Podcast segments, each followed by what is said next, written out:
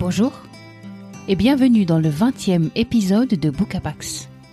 Ça vous dit de percer le secret des livres D'aller voir comment ils sont construits? Venez, je vous emmène dans les coulisses de l'écriture. Ce podcast, c'est pour vous, passionnés de lecture. Ensemble, on va se glisser dans les arcanes du style, fouiller les tréfonds du langage. Vous aussi, vous lisez un livre en cherchant à savoir comment il est bâti? Alors suivez-moi. Aujourd'hui, on ouvre le dernier roman de Karine Tuile, intitulé Les choses humaines. Ce roman, j'en ai bien trop entendu parler quand il est paru à la rentrée littéraire 2019. L'autrice était alors partout invitée. Le livre était alors partout décrit, raconté, exposé. Instagram dégoulinait des choses humaines. Et j'avais à ce moment-là l'impression qu'il m'avait été largement défloré, qu'il m'avait été largement révélé, qu'on m'en avait trop dit, trop divulgué. Alors, malgré les critiques en très grande majorité positives, je n'avais aucune envie de me pencher sur ce livre. Et puis le temps a passé. Et il y a peu, je suis tombé sur ce roman en librairie. Pour tout vous dire, je l'ai trouvé en occasion, à un prix très abordable pour un ouvrage grand format. Alors je me suis dit pourquoi pas? Et dès les premières lignes, j'entre dans un texte qui m'annonce déflagration, combustion. La déflagration extrême, la combustion définitive, c'était le sexe. Rien d'autre. Fin de la mystification. Claire Farrell l'avait compris quand, à l'âge de 9 ans, elle avait assisté à la dislocation familiale provoquée par l'attraction irrépressible de sa mère pour un professeur de médecine rencontré à l'occasion d'un congrès. Elle l'avait compris quand, au cours de sa carrière, elle avait vu des personnalités publiques perdre en quelques secondes ce qu'elles avaient mis une vie à bâtir. Poste, réputation, famille, des constructions sociales dont la stabilité n'avait été acquise qu'au prix d'innombrables années de travail, de concessions mensonges promesses, la trilogie de la survie conjugale. Elle avait vu les représentants les plus brillants de la classe politique se compromettre durablement, parfois même définitivement, pour une brève aventure l'expression d'un fantasme, les besoins impérieux du désir sexuel. Tout, tout de suite. Elle-même aurait pu se retrouver au cœur de l'un des plus grands scandales de l'histoire des États-Unis. Elle avait 23 ans à l'époque et effectuait un stage à la Maison Blanche en même temps que Monica Lewinsky, celle qui restait célèbre pour avoir fait vaciller la carrière du président Bill Clinton. Et si elle ne s'était pas retrouvée à la place de la brune voluptueuse, que le président surnommait affectueusement gamine, c'était uniquement parce qu'elle ne correspondait pas aux canons esthétiques alors en vigueur dans le bureau ovale. Blonde aux cheveux tressés, de taille moyenne, un peu fluette, toujours vêtue de tailleur pantalon à la coupe masculine. Pas son genre. 27 lignes. Cet incipit ne compte pas moins de 27 lignes. 27 lignes sans aucun point pour finir une phrase, sans aucun point nous permettant de respirer, de nous poser. Cette ouverture, ce premier, ce long et gros paragraphe, c'est un bloc de mots compacts, rythmé seulement par des points-virgules et des tirets. Il me laisse à peine le temps de souffler, et d'entrée de jeu, le ton est donné, acide et mordant. Mais d'abord, c'est quoi l'histoire? Alexandre Farel est le fils de Jean Farel, célèbre journaliste politique, et de Claire Farel, essayiste et féministe engagée. Alexandre est un jeune homme brillant, précoce, plein d'assurance. Il est promis à un bel avenir quand un jour, une accusation de viol l'envoie aux assises, faisant voler ses rêves en éclats. Le procès va durer cinq longues journées des journées durant lesquelles la vie d'Alexandre Farel va être méticuleusement fouillée, livrée à un public avide de potins croustillants concernant le fils de ce couple célèbre. Avec les choses humaines, Karine Tuile fait le procès d'un homme, certes, mais aussi celui d'une société et d'une caste de privilégiés.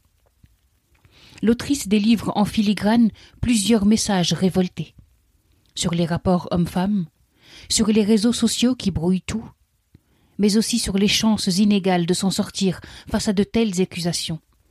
Si l'on est nanti ou pas, si on a des relations ou pas, si on a les codes ou pas, si on s'exprime facilement ou pas, etc., etc. Karine Tuile n'y va pas de main morte. J'ai certes trouvé son écriture sans grande originalité, et même parfois assez plate, mais son style reste terriblement efficace, effilé, tranchant. Et quelle construction À la fois magistrale, souverainement percutante et simple. C'est un schéma en trois actes forts qu'a choisi l'autrice pour nous raconter cette histoire. Et ça fonctionne merveilleusement bien. On est pris dès le départ. Avec l'acte 1, je fais connaissance avec les personnages, avec les lieux, avec les forces en présence. Et je commence à percevoir les zones d'ombre, les sous-entendus, les non-dits. Et plus j'avance, plus je sens venir cette déflagration promise dès la première ligne. La tension grimpe doucement, car une tuile brouille même les pistes un instant, avant de me mener à l'étincelle qui ouvre l'acte 2 et fait soudain tout exploser. Là, l'autrice sait tenir l'équilibre entre pression des faits et justesse du ton. Les faits sont clairs, leur traitement reste complexe, et Karine Tuile tient admirablement le cap. On est dans le palais de justice, on entre dans cette salle d'assises, on assiste curieux et passionné à ce procès qui déballe tout, qui étale tout, sans retenue, sans prudence, sans ménagement. Un procès dont l'issue nous embarque médusés vers l'acte 3, et ce dénouement qui dit l'indignation, la colère et le scandale. Les personnages, principaux comme secondaires, ont chacun une vraie, une réelle place. Ils jouent une partition claire, et Karine Tuile leur offre une grande densité psychologique.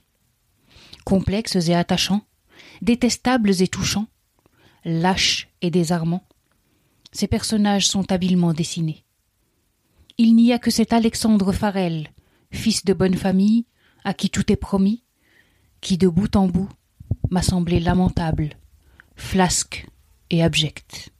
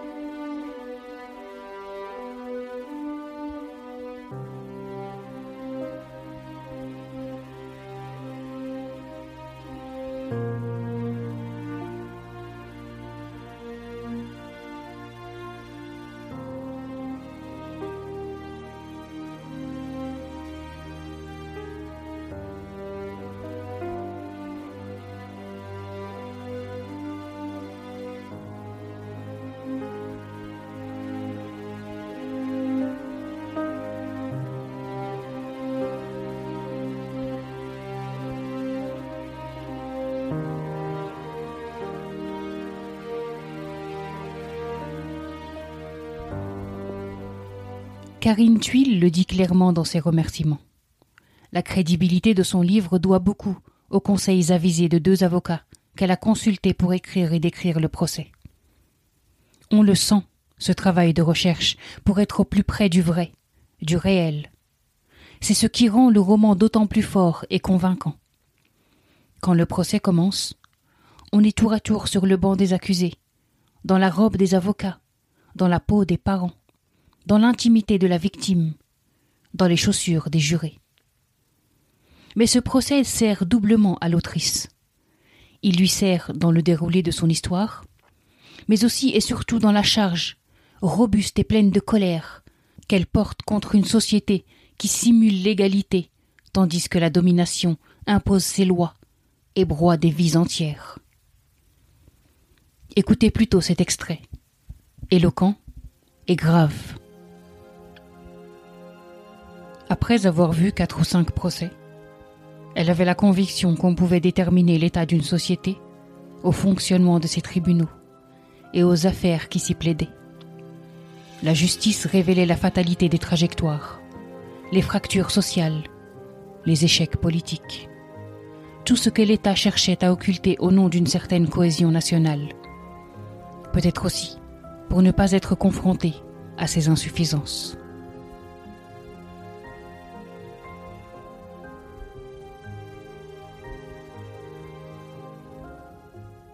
Interrogée à propos de son ouvrage et de ses thèmes d'écriture de prédilection, Karine Tuile a expliqué qu'elle aime écrire sur l'identité et la place sociale. Peut-on échapper à son identité, ses origines, à soi? Je suis très intéressée par la question du déterminisme et des rapports de classe. Quelle compromission, quels efforts sommes-nous prêts à faire pour trouver notre place dans une société ultra compétitive et obsédée par la performance. Tous ces sujets me permettent d'explorer la vulnérabilité de la condition humaine. Les choses humaines. Un titre qui sonne comme une fatalité. Un titre qui tombe comme une accusation. Car l'humanité n'est que peu présente dans ces pages. L'humain est réduit à de si petites choses. Il est implacable, et bestial. Ce livre dit une époque et en fait le procès. Il dit le malheur des choses humaines qui consument toute humanité. Indifférence, inégalité, privilège, injustice, hypocrisie sociale et politique. Les choses humaines est un ouvrage dérangeant, bousculant. On en sort avec une rage tapis au creux du ventre aiguisant notre regard sur un monde où tout peut basculer, comme ça, en une fraction de seconde. Allez, finissons cet épisode avec Victor Hugo qui nous dit La lumière est dans le livre. Ouvrez le livre tout grand. Laissez-le rayonner. Laissez-le faire. Merci d'avoir écouté cet épisode. Je vous invite à le partager autour de vous à le commenter et à vous abonner sur Apple Podcast ainsi que sur toutes les applications de podcast. Et si cette émission vous plaît, n'oubliez pas de la noter 5 étoiles. Vos retours sont précieux. Quant à nous, on se dit rendez-vous tout bientôt pour plonger ensemble dans un nouveau roman. À bientôt.